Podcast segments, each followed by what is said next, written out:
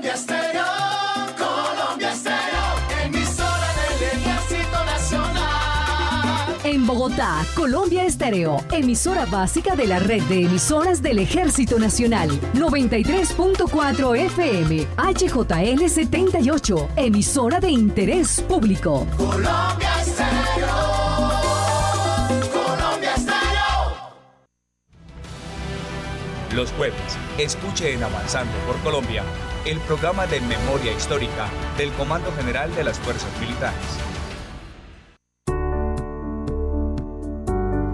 Punto de la tarde, muy buenas tardes. Qué gusto acompañarlos como siempre en un espacio dedicado a la memoria, dedicado a la historia, dedicado también a nuestras víctimas. Como siempre, invitados especiales, temas de interés para todos ustedes y la evocación permanente de esos terribles y difíciles momentos que han tenido muchas de nuestras víctimas, que desde luego se han generado a través de esas pruebas de supervivencia, de esos momentos y esas experiencias que ellos mismos han vivido. Vamos a dar comienzo a nuestro espacio por Colombia, como siempre saludando a nuestra mesa de trabajo. Capitán Jorge, Capitán Landines, historiador, bienvenido como siempre y gracias por estar con nosotros. Buenas tardes.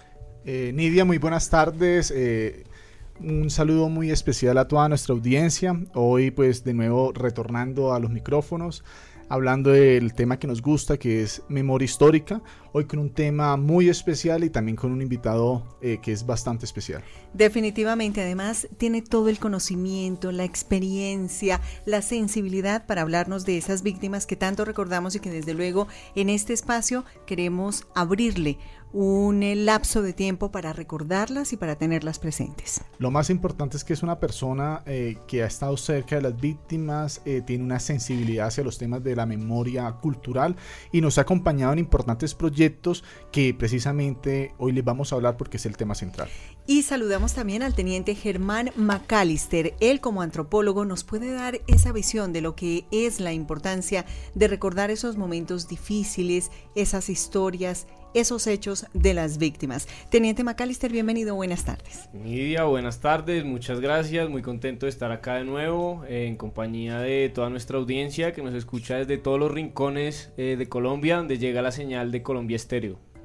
Bueno, y es muy grato poder hablar de en este espacio de esos momentos que nos han permitido de alguna manera reencontrarnos, perdonarnos, tener un espacio para seguir adelante y para recuperarnos de las heridas que deja la violencia, violencia que desde luego conocemos muy bien en Colombia. Y saludamos a nuestro invitado especial, se trata de Fabio Bernal. Él es magíster en museología y gestión del patrimonio, abogado y diseñador industrial egresado de la Universidad Nacional de Colombia, con énfasis en objetos, ciudad y cultura comprometido realmente con la investigación y la gestión de proyectos para el desarrollo comunitario y la recuperación de la memoria para la generación de sentido social, labor que desde luego ha desarrollado desde hace algo más de una década. Bienvenido Fabio, gracias por acompañarnos. Hola, buenas tardes Nidia, gracias por la invitación.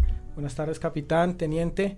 Eh, para mí es grato estar en este espacio que nos permite recordar a nuestras víctimas y afianzar un poco todos los conceptos que alrededor de este tema se tejen. Capitán Landines, planteemos por favor el tema que nos ocupa el día de hoy para empezar a darle contenido y fuerza a esas víctimas que a través de este espacio recuperan parte de esa memoria y nos permiten recordar a los colombianos lo que debemos hacer hacia adelante para evitar que la violencia nos siga acompañando. Eh, Nidia, mira, el tema de hoy es un tema muy especial porque vamos a hacer referencia a la Sala de la Memoria y la Dignidad, eh, Sargento Primero Livio José Martínez Estrada. Esta es una sala eh, que se hizo con mucho esfuerzo por parte de las fuerzas militares y también donde hubo participación de la Policía Nacional. Eh, esta sala tuvo su inauguración en octubre del 2015, donde se pretende, digamos a través de este este sitio de memoria, recuperar y presentar los testimonios de los integrantes de la fuerza pública y sus familiares que fueron víctimas del conflicto armado colombiano. Y de igual manera eh, aportando una interpretación acerca de lo que ha sucedido, cuáles han sido los orígenes, el desarrollo y las consecuencias de este proceso de violencia. Entonces, esta sala se, se convierte en el primer gran esfuerzo de la institución por mostrar eh, cómo ha sido el conflicto armado colombiano y quiénes y cuántos son nuestras víctimas. Escuchemos este testimonio. A mis padres les quiero decir que los quiero mucho, que les agradezco por todo su esfuerzo que están haciendo por mí. De la misma manera, les cuento que dando gracias a Dios me encuentro bien. Y, y con el poder de Él, muy pronto estaremos juntos.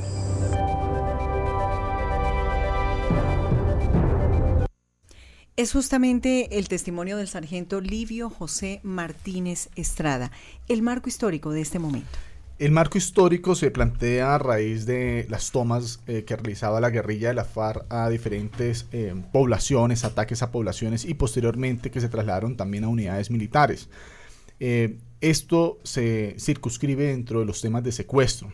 Entonces, en ese momento, eh, el sargento Livio José Martínez Estrada, pues era la persona que más tiempo eh, estaba en cautiverio. Recordemos que él hizo parte de los militares eh, que fueron secuestrados a raíz de- del ataque a la base militar de Patascoy el 21 de junio de 1997 por parte de las FARC.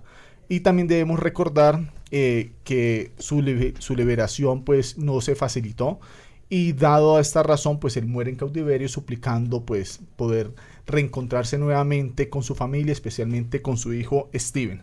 Preguntémosle a Fabio Bernal, nuestro experto en el día de hoy, nuestro invitado especial, ¿qué lectura hace él de este tipo de situaciones que hemos padecido los colombianos y que hemos vivido todos a través de una por una estas supuestas pruebas de supervivencia que traen tanto dolor a los colombianos, a las víctimas y a sus familias? Realmente estos temas reflejan la humanidad eh, y atacan la humanidad que encarnan nuestros soldados. Estas pruebas de supervivencia son un testimonio de la crueldad en torno al secuestro, una práctica eh, deplorable.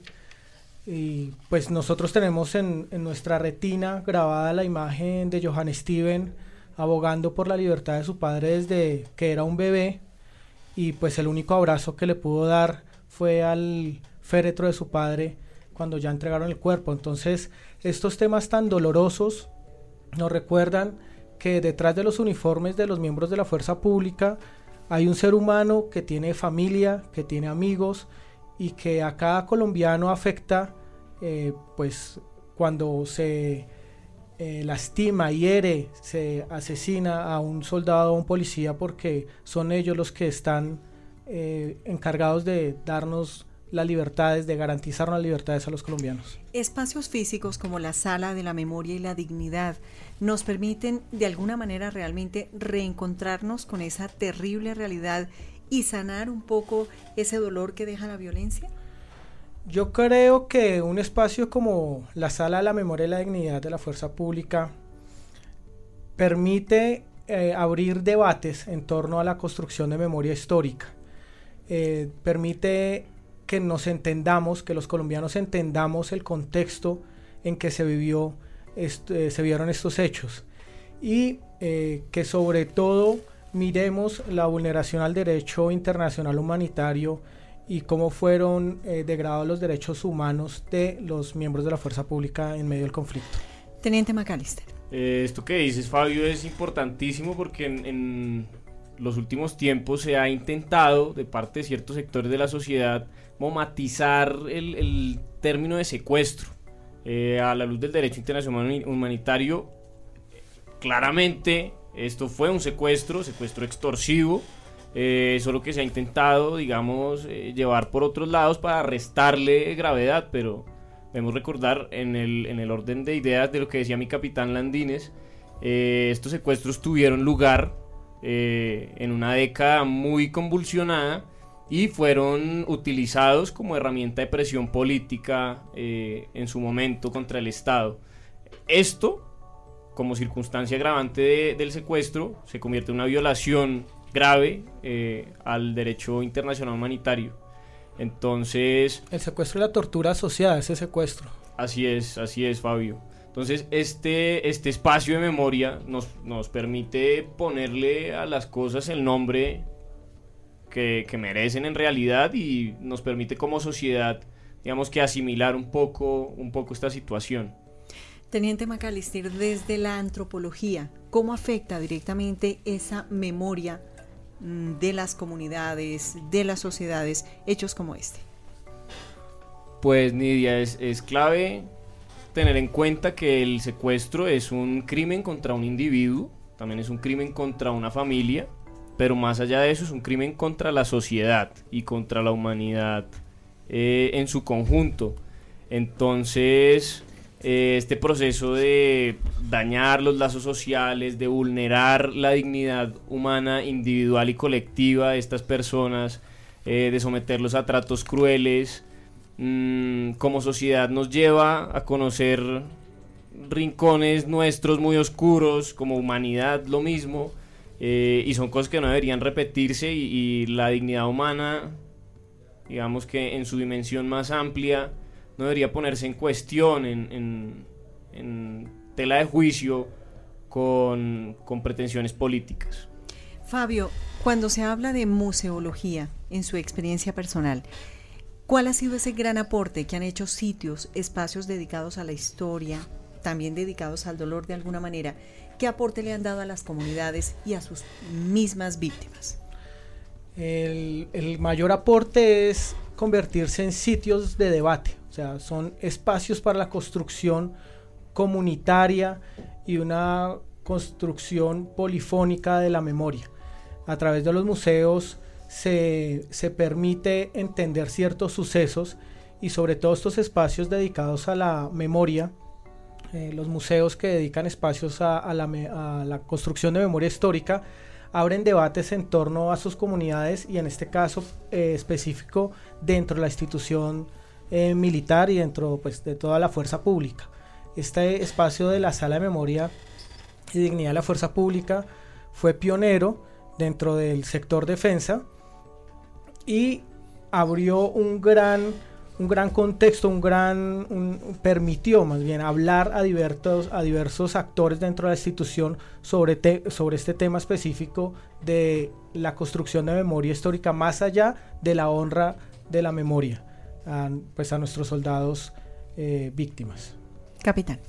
Eh, recuerdo en alguna ocasión que compartimos un escenario acá con, con Fabio, eh, donde asistió una museóloga de apellido Prat, que venía del Museo de la Memoria y la Tolerancia de México, en su momento para precisamente hablar de esos debates, de esas discusiones que se tejen en torno a los sitios y lugares de memoria, toda vez que, pues como lo decía el teniente McAllister, allí siempre existe una convergencia de intereses políticos y sociales por, por tratar de mostrar cierta cara de los conflictos y de la misma solución que dichos van a tener.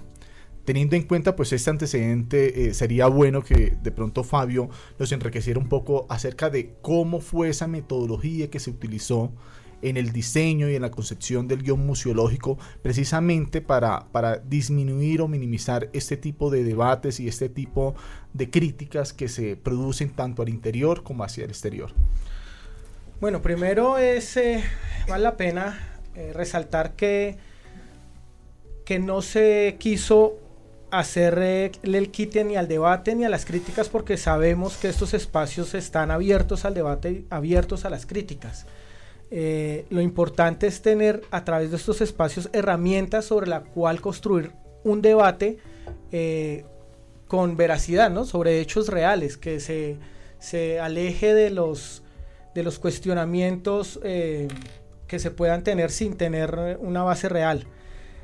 En primer lugar, esta sala fu- fue una iniciativa que nació de ejército, fue una iniciativa del general Torres Ariza y en su momento esta jefatura se llamaba la Jefatura de Derechos Humanos y Derecho Internacional Humanitario.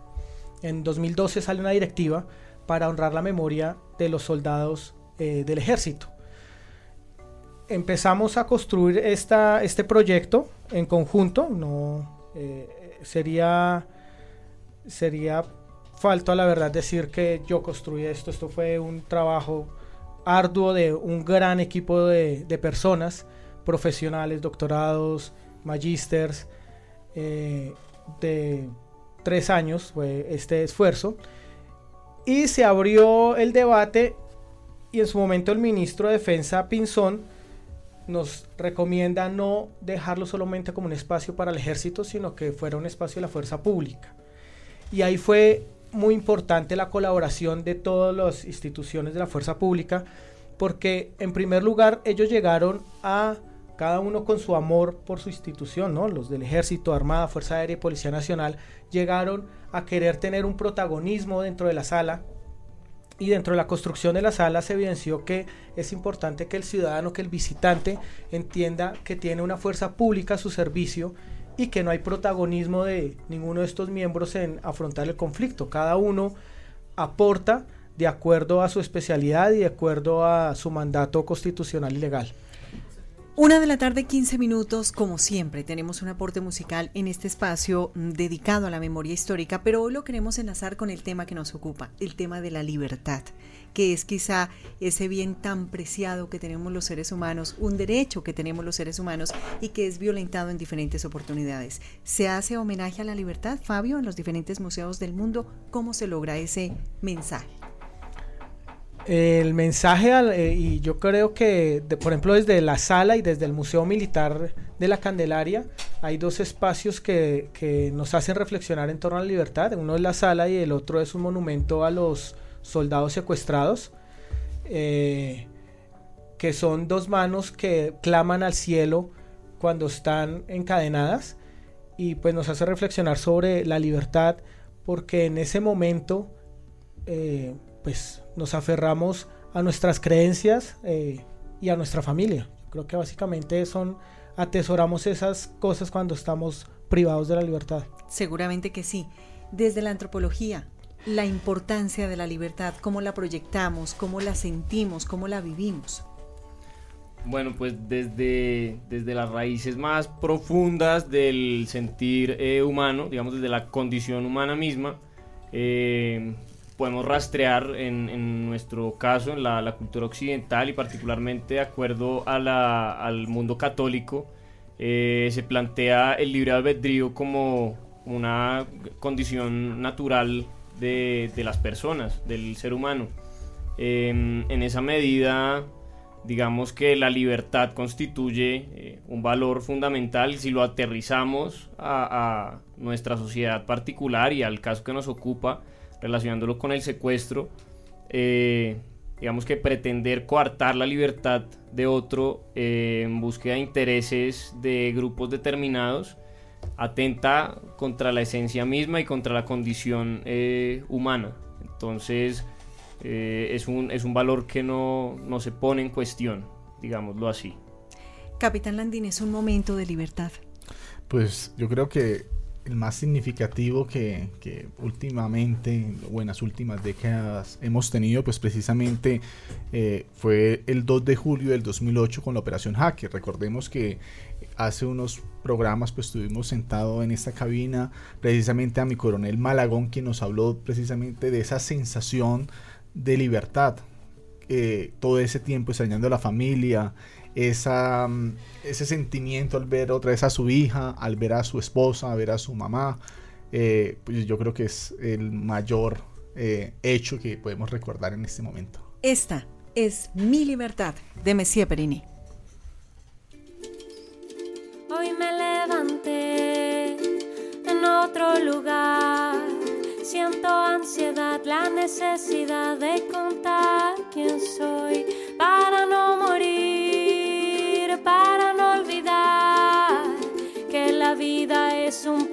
soplo de libertad.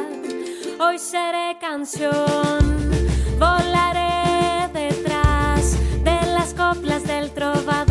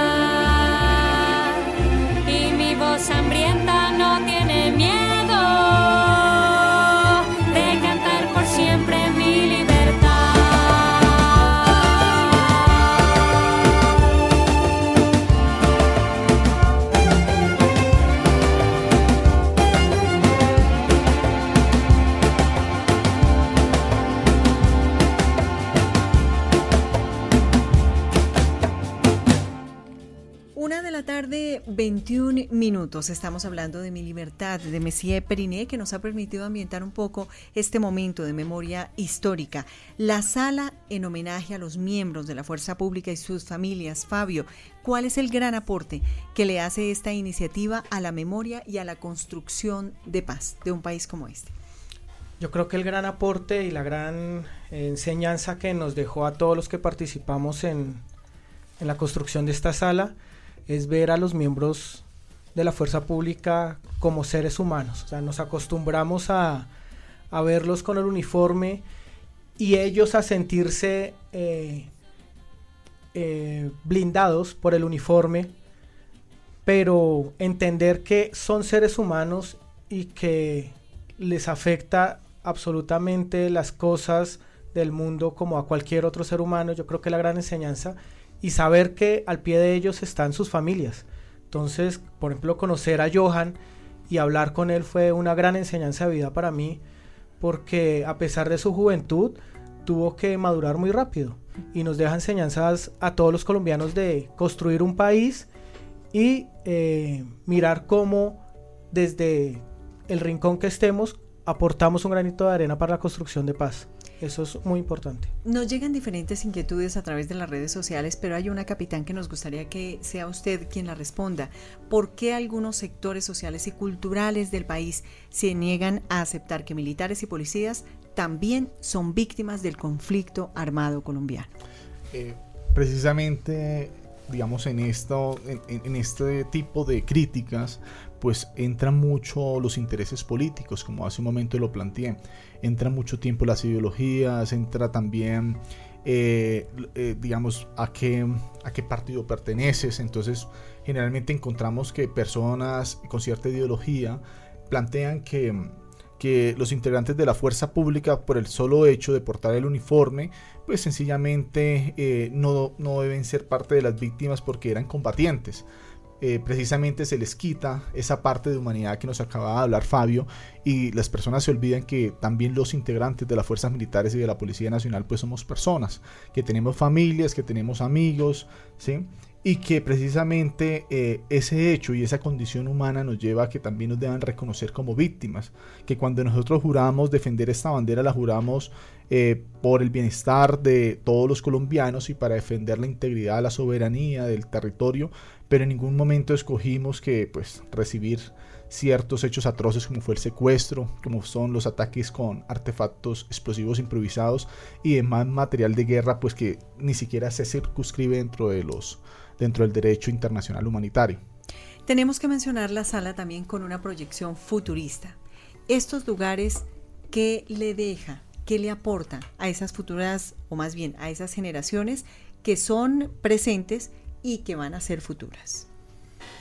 Pues justamente eh, de manera permanente se reciben visitas en la sala de colegios, de universidades y de gente joven en, en general. eh, y es muy común ver eh, en estas personas tan jóvenes como una desconexión con, con los hechos a los que hace referencia la exposición. Digamos que se ve en ellos el asombro al, al conocer estos hechos. Eh, y en, en la línea de lo que comentaban hace un momento sobre la condición de víctima, aún hoy, frente a, las, a la exposición, hay gente que se resiste a considerar a los militares como víctimas del conflicto armado. Pero en términos prácticos, ¿qué le deja esto a las generaciones futuras? Le deja un conocimiento que es fiel a los hechos, no, se está trayendo eh, información de la nada, todo esto fue recopilado con fuentes primarias, digámoslo así, con las víctimas, con sus familias, eh, y se difunde como un, como un deber de memoria, como parte del deber de memoria del Estado, se difunde esto que sucedió para que las generaciones futuras lo sepan y, digámoslo así, que la sociedad en el futuro pueda juzgar estos hechos eh, con un compromiso ético, con, con la historia y eh, con la construcción de país hacia el futuro. Capitán. Quisiera agregar de pronto algo y es que es digamos la construcción metodológica y las fuentes utilizadas para esta sala como bien lo decía el teniente McAllister fueron fuentes en su mayoría de periódicos de diarios, ¿sí? que precisamente lo que buscan es mostrar ese nivel de imparcialidad porque fue lo que se registró por cada uno de, de nuestros eh, diarios matutinos. Precisamente nosotros los historiadores, eh, cuando queremos conocer un poco más acerca de hechos que de pronto no se encuentran fuentes primarias, pues recurrimos precisamente a estos diarios, a estos periódicos, porque allí se registra lo que acontece a través de la profesión precisamente de los periodistas. Sí, señor. Escuchemos este audio y cerramos nuestro espacio. Es importante que Colombia no se olvide de los secuestrados porque fueron ellos quienes dieron su vida por Colombia, dieron sus mejores años de su juventud por nuestro país, por su democracia. Mi padre dio su vida por Colombia. Fabio. Bueno, esa es la voz de Johann Steven, el hijo del, del sargento. Y como comentaba al inicio de este programa, pues lo tenemos grabado en nuestras retinas, ¿no? Ese niño que salió a marchar, que salió pidiéndonos a todos los colombianos que lo apoyáramos para que las FARC liberaran a su padre y que solamente lo pudo abrazar en el ataúd es una imagen que tenemos grabada en el corazón que nos debe mostrar el camino hacia la reconciliación.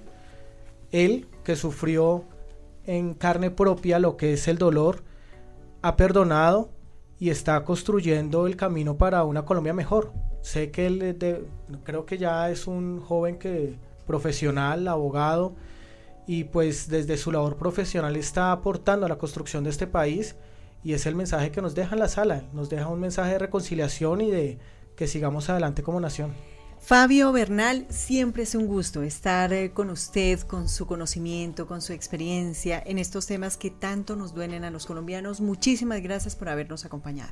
Te agradezco por la invitación, siempre estaré presto para acompañarlos y le agradezco a nuestra audiencia el estar escuchándonos y seguir construyendo país. Muchas gracias. Gracias a usted, capitán Jorge Landines, como siempre, gracias y la invitación definitiva para que sigan con nosotros todos los jueves a la una de la tarde haciendo memoria histórica.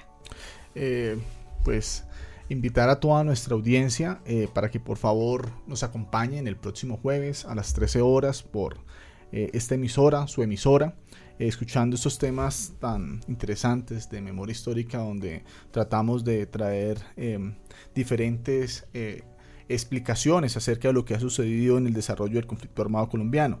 Pero antes de despedirme quisiera terminar con, con una conclusión mi intervención. Recordemos que los lugares de memoria son importantes centros de recordación del pasado. Toda vez que, como decía el teniente McAllister, aportan a la verdad y ayudan a visibilizar las víctimas del conflicto armado. Y además que nos permiten comprender cuáles fueron esas razones por las cuales se originaron, se desarrollaron y qué consecuencias generan los conflictos armados.